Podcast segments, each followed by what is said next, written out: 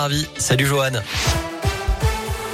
Salut Cyril, salut à tous. À la une, les premières injections du nouveau vaccin Novavax pourraient avoir lieu dès le début du mois de février en France. C'est ce qu'a indiqué aujourd'hui le ministère de la Santé. C'est le cinquième vaccin à avoir été approuvé dans l'Union européenne. L'avis de la haute autorité de santé qui doit valider son utilisation dans le pays est attendu dans les prochains jours. Rappelons que les députés ont adopté ce matin le projet de loi transformant le pass sanitaire en passe vaccinal après plusieurs jours de débats sous tension à l'Assemblée nationale.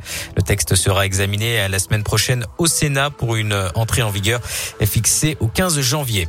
On apprend par ailleurs aujourd'hui que plus de 168 millions de tests PCR et antigéniques ont été réalisés en France sur l'année 2021 avec un record quotidien enregistré le 31 décembre, 1 878 000 tests réalisés juste avant le nouvel an. Et face à la hausse des contaminations, 335 000 cas enregistrés hier, les hôpitaux restreignent progressivement les visites. C'est le cas du centre hospitalier du Forêt à Montbrison. Dans la Loire, l'établissement interdit les visites à partir d'aujourd'hui, sauf dérogation médicale. C'est également le cas, par exemple, au CHU de Clermont-Ferrand.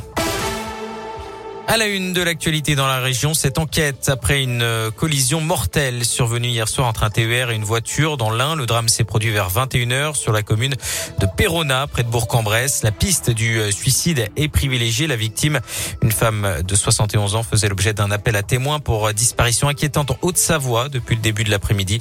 D'après le progrès, les barrières du passage à niveau étaient baissées. Le véhicule était à l'arrêt sur la voie ferrée au moment de l'arrivée du train. Aucun blessé à déplorer en revanche parmi la douzaine de passagers. Deux mineurs jugés aujourd'hui pour avoir participé à l'agression d'un policier. C'était à Lyon en 2020, mardi. Huit autres prévenus, tous majeurs, avaient été relaxés, faute de preuves. Deux autres personnes ont été condamnées à cinq ans de prison, dont la moitié avec sursis. Un jugement dénoncé par la victime qui affirme que l'ensemble des accusés ont participé à cette agression. Un incendie spectaculaire ce matin dans une résidence étudiante de Clermont-Ferrand. Une studette a pris feu au deuxième étage, rue Étienne Dollet. Une étudiante de 21 ans qui occupait les lieux s'est jetée dans le vide pour échapper aux flammes. Ces jours ne sont pas en danger. Trois autres personnes ont été hospitalisées pour de légères intoxications dues aux fumées. Le procès des attentats du 13 novembre a repris aujourd'hui à Paris en présence du principal accusé Salah Abdeslam, apte à comparaître après avoir été testé positif au Covid fin décembre. Et puis en sport, c'est officiel. Gabriela Papadakis et Guillaume Cizeron ne participeront pas au championnat d'Europe de patinage artistique au mois de février. Le duo Clermontois a décidé de renoncer pour des raisons sanitaires. On termine avec la météo de ce jeudi avec le ciel qui se couvre hein, sur l'ensemble de la région. Au niveau des températures, comptez 5 degrés à Lyon. Même chose à Mâcon, 2 à Clermont, 3 à Bourg-en-Bresse et un petit degré pour Saint-Etienne. Demain, c'est un temps variable qui nous attend avec de possibles averses de neige en journée.